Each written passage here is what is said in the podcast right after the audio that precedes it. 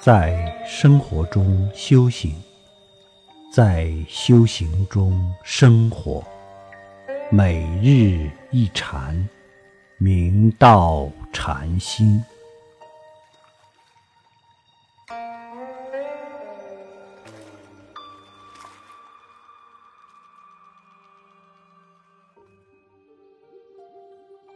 临安净慈演西广文禅师，临安净山如演禅师之法寺，侯官人，其祖上世代以儒为业。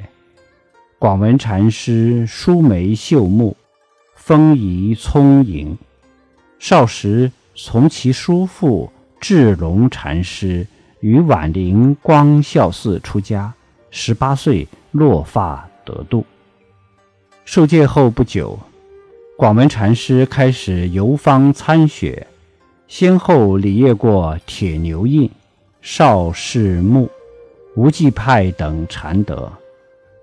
广文禅师后投天童如眼禅师座下请益，虽有所悟，然自知脚跟未稳，故一直跟随着。如眼禅师。一天晚上，广文禅师与岩间打坐，半夜三更的时候，广文禅师拖着鞋准备入室，忽然绊了一跤，如梦方醒。第二天早晨，广文禅师来到方丈室，向如眼禅师通报了自己的政务。如眼禅师于是举赵州和尚。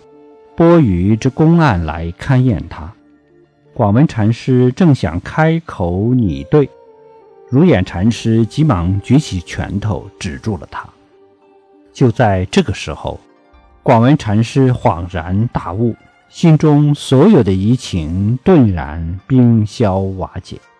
广文禅师悟道后，先后住持过香山、万寿、雪窦、玉王、净慈、灵隐。径山等名山大刹，广文禅师每至一处，极力兴力除弊，广容徒众，一时道化大行。曾有上堂法语云：“十字街头石床子，无你遮处；一生江上侍郎来，无你回避处。那僧家早出暮入。”脚前脚后也需仔细。忽然住着磕着，敬此主丈别有吩咐。古德悟道往往在身心放松无助的状态下，以特殊的因缘为契机，打破黑漆桶，幡然醒悟。请看，清世祖顺治七年，道佩禅师重上古山。奉元贤禅师之命，充当维诺。从此，道佩禅师用功更加精勤，朝夕不怠。一天晚上，道佩禅师从禅堂中走出，欲上厕所，头脑闷糊糊的，不小心撞在石头门柱上，终于豁然开解。又如。祝鸿禅师途经山东东昌府的时候，听到桥楼鼓声响起，忽觉身心脱落，豁然大悟。